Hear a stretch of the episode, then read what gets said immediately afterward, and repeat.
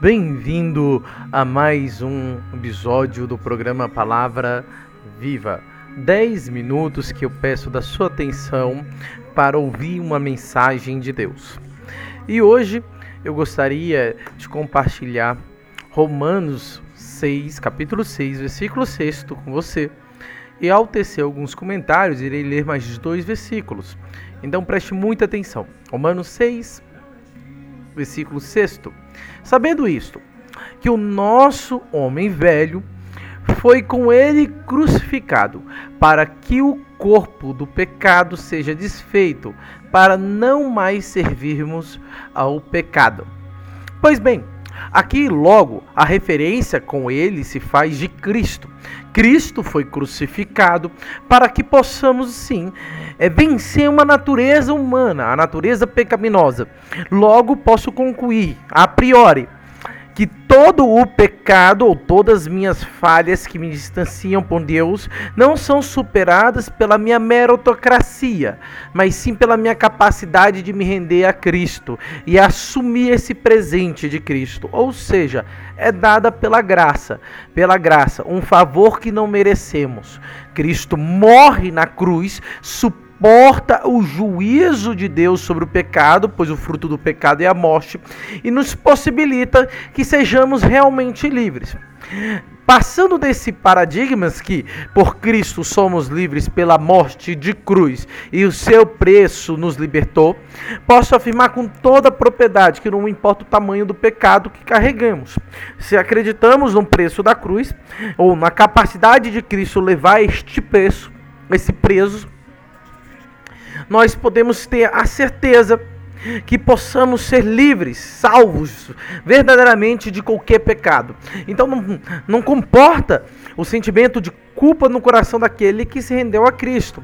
Não comporta o coração de um fracasso ou de um fracassado no coração daquele que aceitou a Cristo espiritualmente falando.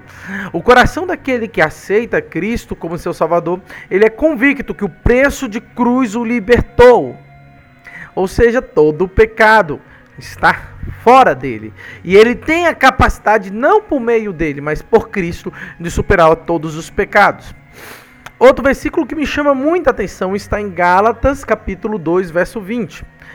Gálatas, capítulo 2, verso 20, que fala: Já estou crucificado com Cristo e vivo, não mais eu, mas Cristo vive em mim, e a vida que agora vivo na carne, vivo pela fé do Filho de Deus, ao qual me amou e se entregou-se a si mesmo por mim. Olha que versículo mais integrante. Se você pega o primeiro, você entende: Cristo me libertou pelo preço de cruz. Mas ao me entregar e aceitar esse presente, significa que não vivo mais no pecado. E se não vivo mais no pecado, a cegueira espiritual é me retirada. Eu consigo ver as coisas conforme a glória de Deus. E as coisas conforme a glória de Deus me implica a ser nova criatura, a ser diferente a agir diferente, enxergar diferente, a amar diferente, a querer ser então um imitador daquele que me libertou de Cristo. Ser imitador do pastor Douglas? Não ser imitador daqueles meus líderes, não ser imitador de Cristo. E toda a fé está baseada em imitar, em seguir, em vivenciar Cristo. Isso implica dizer que eu tenho que buscar intimidade e proximidade com Deus. Como vou imitar alguém que não vejo, que não conheço, que não convivo? Então, é, ser livre do pecado implica aproximar de Cristo para que a salvação entre em minha vida, a salvação que é, é Ele mesmo, Cristo. E quando livre sou, parece um contraponto. Experimento a morte desse mundo para que encontre a vida em Deus. Mas na verdade, o sentido morte, não vivo mais eu, no sentido que a minha vida está crucificada em Cristo, significa uma renúncia de sacrifício. Crucificação é renúncia de sacrifício. Eu renuncio às minhas vontades, os meus desejos, os meus quereres. Isso implica um sacrifício, dói, machuca. Eu assumi que eu não tenho controle da minha vida. Eu assumi que o que eu sonho para mim não é o melhor. Eu assumi a minha pequenez e a granditude de Deus. Isso assusta, isso dói. Por isso que crucificar. Crucifico isso tudo com Cristo. Porque sem ele sequer eu ia conseguir pela minha natureza humana. E quando faço isso, vivo. Mas não os meus quereres tão pequenos, tão limitados, pois eu sou homem pequeno e limitado. Mas Cristo vive em mim, ou seja, Sua vontade, a Sua sublime e perfeita e agradável vontade vive em mim. Eu consigo vivenciar, sonhar coisas do céu. Eu consigo que as coisas eternas se tornem mais importantes que as coisas terrenas. Porque o que vive não são os mais os meus desejos carnais, mas sim dos desejos de Cristo, que me libertou, me salvou e libertou de toda a carne. A vida agora que vivo na carne, vivo pela fé tudo que gira neste mundo, daquele que é liberto dos seus pecados, gira em torno do Filho de Deus. E ele reconhece isso. Aí vem um amor correspondencial. É, nós amamos porque ele nos amou primeiro, amor correspondencial. Aleluia.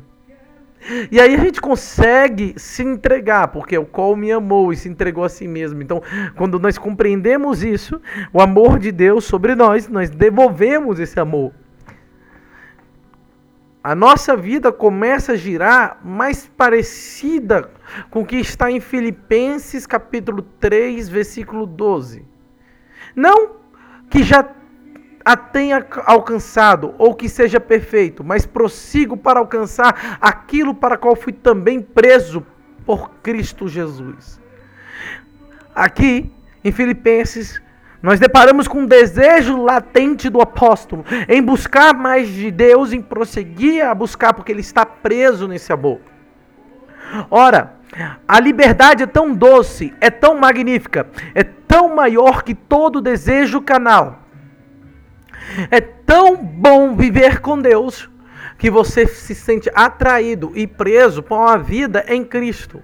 Essa prisão, ora citada, não é uma prisão imposta, é uma entrega voluntária da vida a Cristo. Ou com muito mais vale a pena viver todas as vontades de Deus que qualquer vontade passageira ou carnal que venha sobre as nossas vidas. Eu posso afirmar com total propriedade: aqueles que vivem uma vida como centro, Jesus Cristo e Deus, são pessoas completas. Sofrem aflições, mas encontram paz. Sentem dores emocionais, frio, fome, choram, angustiam, mas em tudo encontram abrigo em seu Deus. E há um sentido de passar tudo que passam nessa terra. Logo, contemplar a glória de Deus. E ao chorarem, todos são consolados. Ao sentirem-se em esperança, são renovados.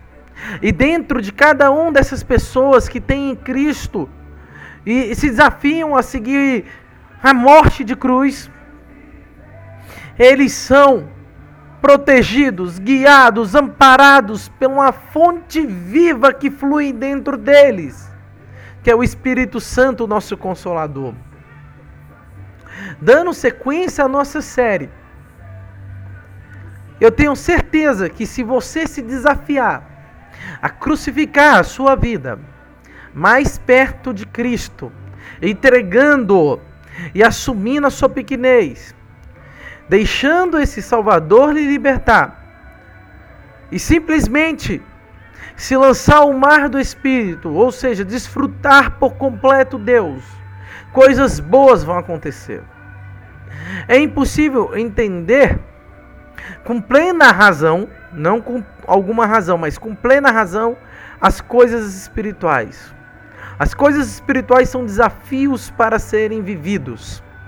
Pare de pensar o porquê, ou se viva, experimente de corpo, alma, coração, mente, se entregue e você verá a grandeza de um Deus todo-poderoso e quão bom e agradáveis serão os planos deles para a sua vida. Que Deus te abençoe, que você possa nesse, nesse dia ser abençoado pela sua maravilhosa salvação.